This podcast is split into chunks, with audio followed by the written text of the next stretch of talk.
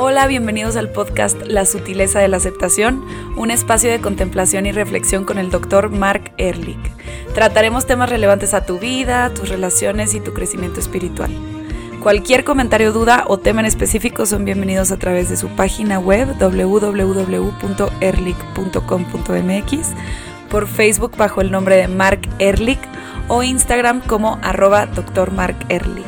Se los deletreo M-A-R-C E-H-R-L-I-C-H. Pues estamos muy contentos de estar aquí con ustedes. Bienvenidos. Vamos a dejar tantito la música en el fondo que viene de tu mm. álbum. ¿Sí dice álbum? Su álbum uh, Sin Vacío, que puedes encontrar en Spotify, Apple Music, YouTube, como dice mi nieto, YouTube. Entonces, muchas felicidades y también quiero felicitarte porque iniciaste una licenciatura en la Asociación Mexicana de Terapia de Pareja.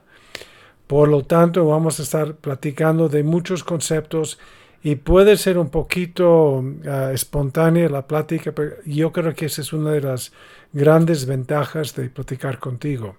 Entonces, ¿qué, ¿cuál es el tema de hoy? El tema de hoy es hablar de cómo hay gente que me, escribió que no ha entendido muy bien el concepto entre la mente sutil y la mente densa. Entonces podemos empezar por ahí. Eh, este, este, déjeme explicarles de dónde salió el tema del mente densa, mente sutil. Yo estudié budismo 20 años, eh, sigo estudiándolo, y empecé también a meterme muy, al fondo en el curso de milagros. Y tanto el, budismo como en el curso de milagros platican de mente y no mente. Ah, el curso de milagros platica de ego y el espíritu.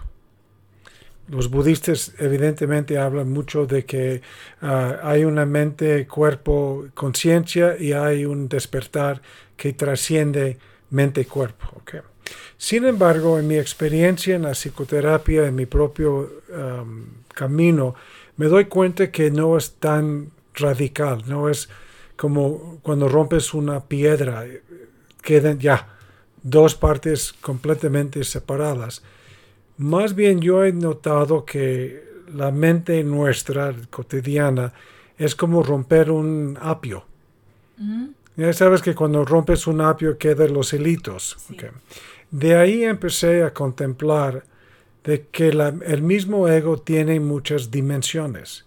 De una dimensión muy densa, defendida, insegura, ah, tóxica, a una parte sumamente sutil que es un poquito, un poquito antes de un despertar espiritual, en donde es obviamente menos defensiva, es mucho más contemplativa, más intuitiva, ah, más conectada. Sí, también más fluida, me imagino. Y hablando de esto que estás hablando, que lo estás explicando, el, hace poquito estuvimos platicando tú y yo y me platicabas que el ego siempre está presente, porque hay mucha gente que sataniza mucho el ego y dice como, no, es que el ego es malo. Entonces quiero también como integrar el ego en esta estructura de la mente sutil y mente densa para que todos nos podamos dar una idea de cuál es el ego sano y el ego que no está tan sano. Bueno, este, déjeme más seguir el tema del descubrimiento, digamos, de la contemplación de estas capas de ego. Tú y yo sabemos de que hay momentos en donde estás muy enojada o angustiada o triste. Y hay otros momentos que ante de la misma circunstancia o dentro de la misma relación ya no tienes tanto enojo ni tanta angustia, es más bien más filosófico, más aceptante, menos resistente al, al, flujo de los eventos. Y los eventos no han cambiado, lo que ha cambiado es dónde está tu energía psíquica si está flotando, radicando en la parte más densa o está más bien más liberada la energía y fluye mucho más. Todos estamos entrando y saliendo de estas capas todo el tiempo. ¿Y cuando nos damos cuenta? Cuando tú estás sufriendo es porque estás resistiendo algo.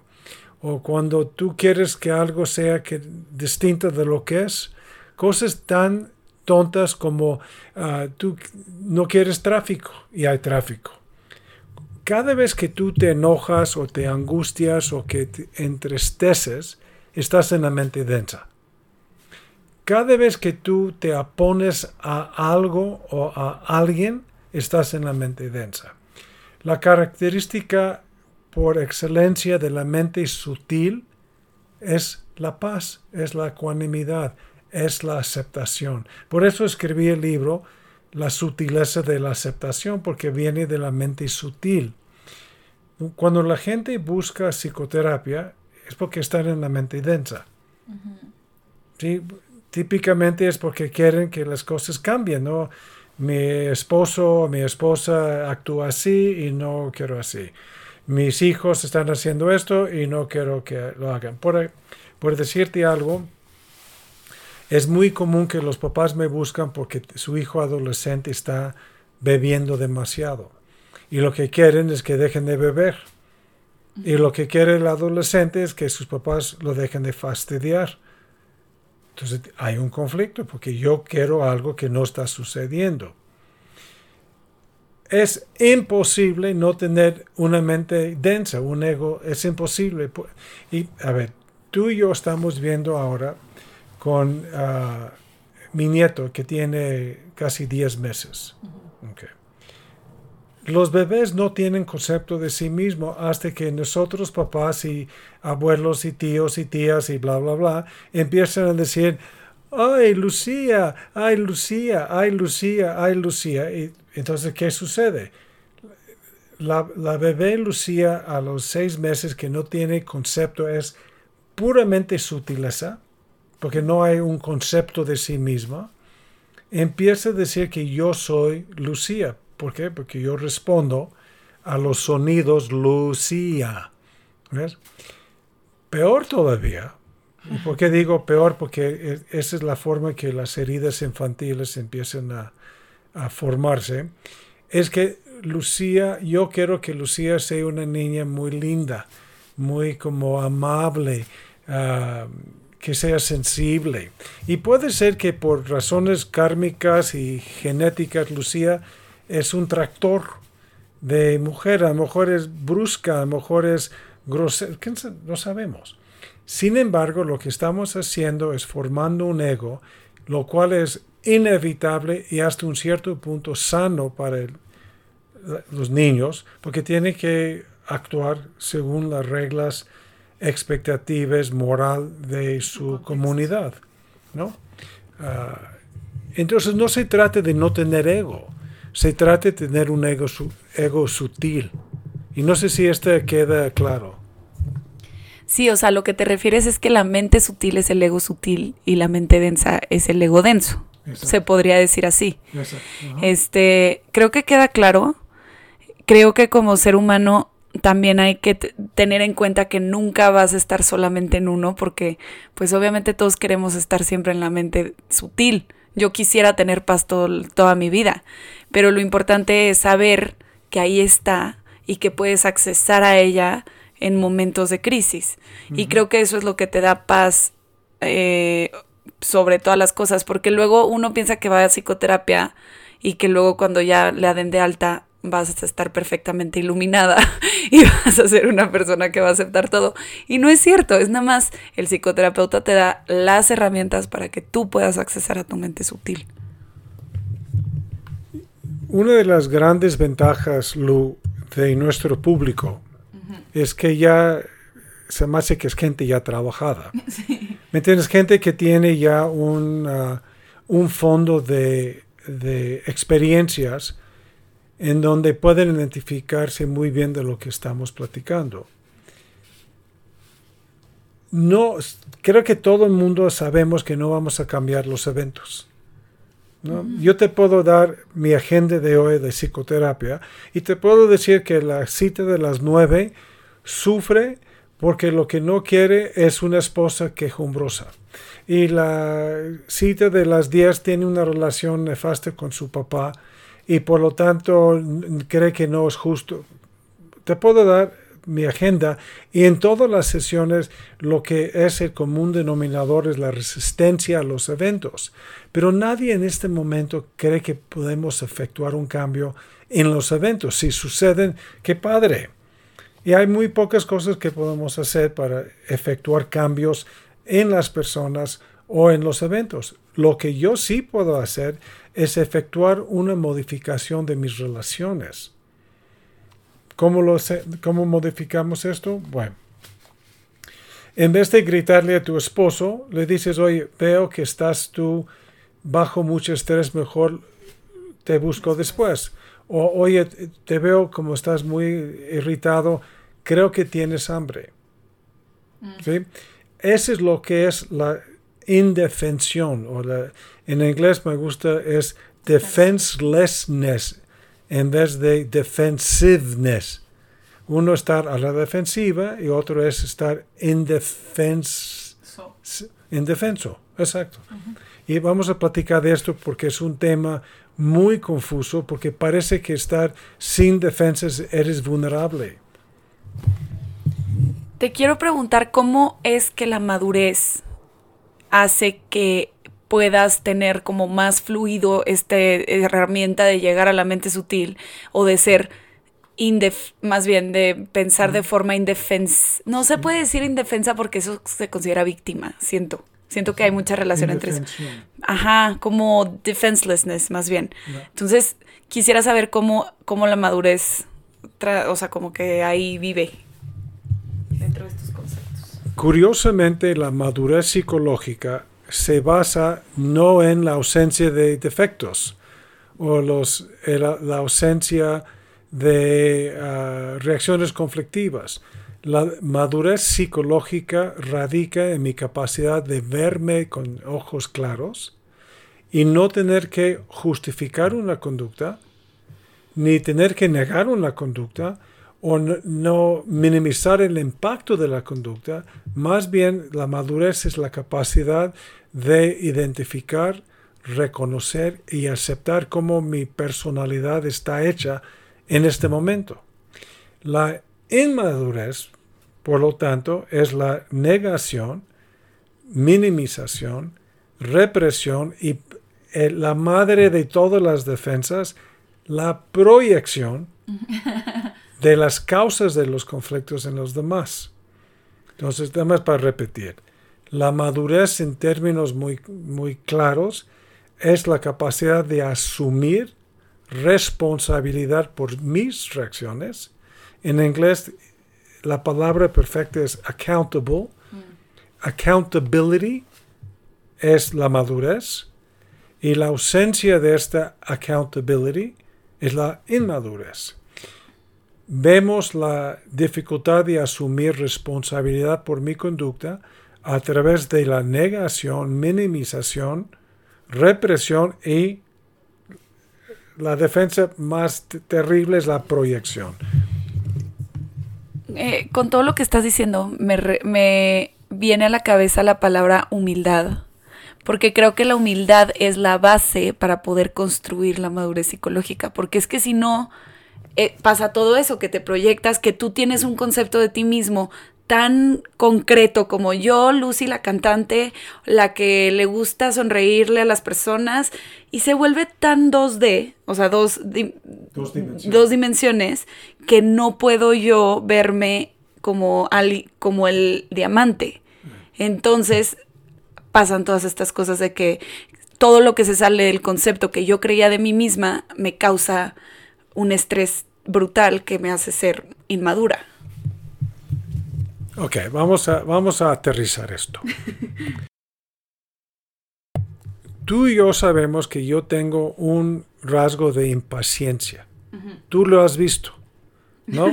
sí. Lo has visto de que hay momentos en donde por falta de um, atención, en inglés ya vamos a ser muy bilingües hoy, mindfulness, ¿sí? Mindfulness es otro concepto sensacional para practicar eh, en este, en este podcast. El mindfulness, en términos que eres en español, es estar presente de mente. Estoy muy consciente de lo que está sucediendo en mi mente. Ok. okay. Regresando a mi impaciencia. Como tú has visto que yo soy impaciente, vamos a suponer que un día tú y nos estamos tirando las netas. Y tú me dices, oye, la verdad me sorprendió muchísimo qué tan impaciente actuaste con tu esposa. ¿Okay? La humildad es, la verdad sí, me sacó de mi balance y caí en la impaciencia. La inmadurez o la falta de humildad o la alta defensividad es que sí, porque me sacó de quicio. Tú viste cómo me estaba fastidiando con el tráfico que estaba yo manejando muy rápido. Tú viste, y, tú entiendes que no fue mi culpa porque eso. Normalmente lo que sucede es, el primer impulso es defenderme explicando mi conducta como resultado de la provocación de la conducta del otro. La madurez y la humildad es, la verdad sí, fui muy impaciente ¿sí? Y tengo que estar pendiente de eso. ¿Sí me entiendes? es, pero el primer impulso es defendernos, es no, que no nos preocupemos. Es, eh, hay, una, hay una frase que me, encanta, es que el ego siempre habla primero. Siempre. No importa eso. Lo que, lo que sí importa es la rapidez con la, con la que me doy cuenta que estoy en la mente densa. ¿Y qué es lo mejor que podemos hacer cuando nos cachamos en la mente densa? Es callarnos. ¿Sí? Es mejor. Darnos, un diez, darnos diez minutitos de respiración. o los que necesites. O sea, tal eh. vez necesitas 30 segundos y entonces eh, tienes más herramientas para entrar a la mente sutil. Pero también es de días, ¿no? Hay días en los que entro a la mente sutil rapidísimo y hay días que todo el día no pude entrar. Sí. Yo me acuerdo hace 40, años, 40 años, el tema de biorritmos era como de moda, mm. en donde había mucho tipo de biofeedback y uh, neurofeedback y uh, biorritmos, y, lo cual tiene mucho cierto. Hay momentos en donde te despiertas y no tienes la energía uh, para tener mindfulness. ¿Y qué quiere decir esto? Estás actuando tus impulsos. El famoso acting out es que estás enojado, estás enojada y gritas. Si estás angustiada, entonces comes. Y si estás triste, entonces te metes a la cama y que no quieres. No, pasa nada. de hecho, yo creo que es todavía más humilde y más mindful de decir, no puedo, no tengo la energía. Sí, no, no, yo me acuerdo de un paciente mío, una mujer, tenía una relación pésima con su cuñada, la hermana de su esposo. Porque era, según este, mi, paciente, decía que la, uh, la, cuñada era una víbora. Siempre estaba chismeando y buscando uh, cómo bajar el valor de lo que estaba diciendo el paciente, muy competitiva, y estamos platicando en una sesión justamente de la práctica de la indefensión. ¿Se entiende esto, no? La indefensión. Y me dijo algo que este fue hace años. hay momentos que no tengo la energía para ser indefensa. ¿sí? No tengo la energía de dejar pasar las cosas. Cuando no tenemos la energía, no es de que nos volvimos apáticos, cuando no tenemos la energía, nos volvimos más provocativos, más agresivos, más impacientes, más intolerantes, más quejumbrosos, porque necesitamos energía para subir a la mente sutil. Sin energía nos quedamos en la mente densa. ¿Te queda claro? Me queda muy claro y creo que cuando me explicaron qué era la meditación, me explicaron justo eso, que a veces es muy difícil accesar como en la práctica, a veces es muy difícil accesar a ese lugar de paz en donde todo transcurre rápidamente y como que vives un momento de aceptación y profundidad y paz y todo termina muy lindo. Y hay otros días que en la práctica nomás no accesas, pero como quiera hay que hacerla. Y es, lo, es como, ahorita me llegó mucho esto, que hay días muy caóticos en la meditación. La mente sutil no es la ausencia de energía.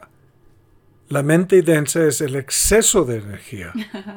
Sí, porque hay mucho enojo y mucho coraje ah, y resentimiento e, e, indignación. Y lo que tenemos que hacer es modular el nivel de energía. Un exceso de energía tampoco. Y obviamente la ausencia de energía ya lo acabamos de platicar. Por eso los budistas platican del camino en medio o caminar sobre el filo de una navaja. Hay momentos en donde el enojo se puede utilizar para generar la búsqueda de entendimiento. El otro día, por ejemplo, algo me pasó que estaba ya como resentido de algo. Entonces, evidentemente me puse a, a contemplación y la energía del enojo me llevó a accesar la capacidad de reflexionar.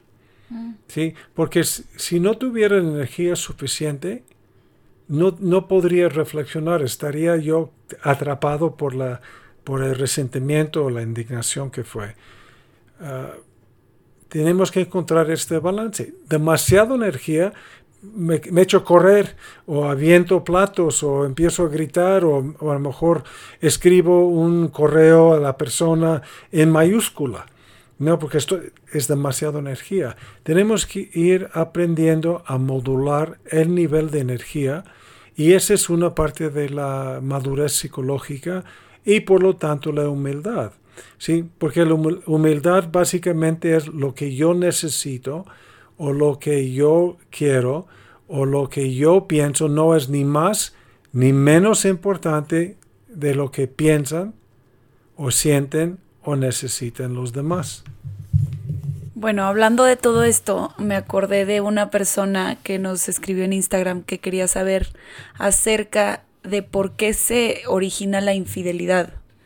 Y creo que me parece un buen momento como para traerlo a la mesa, porque hablando de todos estos conceptos de madurez o no madurez, ¿qué es lo que hace que la o sea, que una infidelidad se tome como tal desde la persona, o sea, de la pareja? Porque puede que hay estos acuerdos abiertos en la pareja en la que tal vez, pero ¿cuál es la raíz de una infidelidad? Yo creo que es traición, más bien. Es cuando el otro no sabía, o, pero bueno, tú eres el experto, así es que mejor tú platícanos qué es lo que piensas.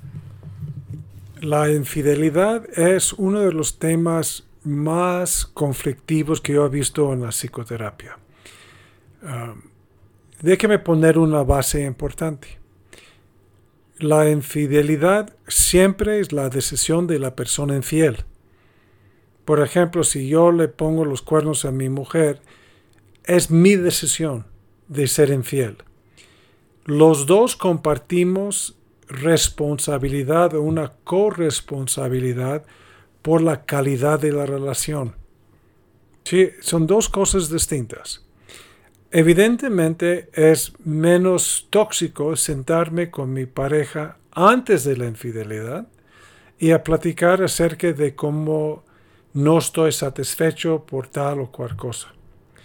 Sin embargo, y ese es algo muy curioso, es menos amenazante ponerle los cuernos que sentarme a intimarme, a tirar las netas, no decir que no estoy nada satisfecho. Otra premisa muy importante es que la gente que ha sido infiel me dice no sé, no sé cómo pasó. Sí, es como si de repente soy fiel y felizmente casado y de repente, ¡bum! ¡puf! Soy infiel. Esto no es cierto. La infidelidad es consecuencia de un sinnúmero de decisiones que tomemos ¿sí? Poco poquito, poco poquito, poco a poquito, que termina en a lo mejor unos besos o un faje o acostarse e ir a la cama. Pero no es de repente.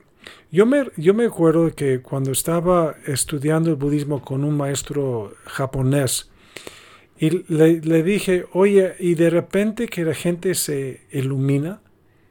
Y lo que me dijo que fue tan sencillo como es el budismo zen japonés, me dijo, nada es de repente. dices, ah, qué curioso. Y, y, evidentemente después me puse a, a contemplar qué es este concepto de no hay nada de repente. ¿Sí? En la misma forma, la infidelidad nunca es de repente.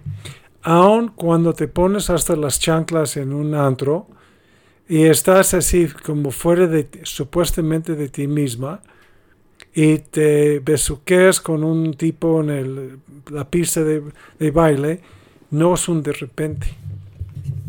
Sí, concuerdo completamente. Y también siento que si estás borracha o borracho o borrache, no, no pasan, o sea, eres más bien más transparente. Pero entonces mi pregunta es, ¿qué es la inseguridad que causa la infidelidad? O sea, ¿de dónde viene el que te deje de importar tanto la persona con la que compartes y que tú también, tú, yo creo que es un tema de perder seguridad en ti mismo y tratar de validarla en los ojos de alguien más. O no sé, ¿o qué? ¿Qué piensas tú que te lleva a ser infiel? Bueno, lo que pienso acerca de esto, no lo que siento. Sí, ya sé. Acuérdate, Lu, de que es pienso, siento y actúo. Ok, entonces lo que, lo que pienso acerca de lo que genera la infidelidad, infidelidad en realidad no hay una sola causa, pero básicamente es la búsqueda por algo mejor. Mm. sencillamente, para, no quiero minimizar lo, complejo que es el tema de la infidelidad, pero principalmente la gente dice, me merezco algo mejor, más divertido, más satisfactorio. Mm. Hoy, hoy tuve una cita en donde alguien me está platicando de que la vida sexual de pareja no era satisfactoria. Entonces le, pregunté a la persona, ¿y por qué no te sentaste con tu pareja para platicarlo? No, no, no, no quiero armar un conflicto. Por ejemplo, entonces, eh, para esta persona le fue mucho más fácil ah, buscar una ex amigo y decir, oye, ¿qué onda? ¿Cómo vas? Y bla. Entonces, como dice, una cosa llevó a otra, otra, otra, otra, otra, pero fueron momentos decisivos. Podemos decir, hay dos, además de que me merezco algo mejor, es un nivel de egoísmo ah, importante porque es evidente que no estoy pensando ni en la relación, ni en cómo se va a sentir mi pareja. Es, se me antojó, me parece que lo merezco y por lo tanto le entro, ¿no? Nomás de escucharlo me angustio. No sé, me da mucha, mm. o sea, como que siento que creo que cuando yo empiezo a acercarme a una situación compleja, no esta en específico, pero que pone en cuestión mi moralidad, me pone muy nerviosa. O sea, antes de saberlo, me pone muy nerviosa. Como que digo, para mí sí es muy clara la decisión, antes de tomarlo, pero entonces hay distintas personalidades que pasa, con las que pasa esto y otras que son más nerviosos. Acuérdate que la angustia tiene que ver con el concepto de sí mismo. Sí, por eso de moralidad. Ok, entonces, es mucho más sano decir, podría ser infiel, soy capaz, o sería yo capaz de ser infiel en con las circunstancias correctas, indicadas, pero prefiero no serlo. Y es mucho mejor a nivel de la mente sutil darme cuenta que soy igual de capaz de ser infiel que la persona que lo actúa. Por lo tanto, no tengo por qué ni juzgarme a mí mismo por tener la potencial, digamos, de ser infiel, o mucho menos criticar a la gente que lo actúa, nada más decir que prefiero no entrar a esta dinámica porque valoro muchísimo más la intimidad con mi pareja y todavía más importante es la conciencia limpia que no tengo nada que esconder. Lo que yo he visto con la gente infiel es que sufren de que un momento u otro lo pueden cachar. Entonces es un nivel de angustia de veras terrible pero es algo que se tiene que manejar si ya, ya actuaste la infidelidad, pues hay otros temas que si quieres lo vemos, pero en términos de la madurez es reconocer, reconocer que tengo la potencial, pero decido no, actuarla. Bueno, pues allá terminamos porque ya se nos acabó el tiempo, pero gracias por estar aquí. Nos pueden mandar un mensaje por mensaje directo a Instagram para que nos cuenten qué quieren que digamos, etcétera, etcétera. Acuérdense que queremos tener una buena relación con ustedes como para darles las respuestas que necesitan. Les mandamos un abrazo, que tengan linda semana.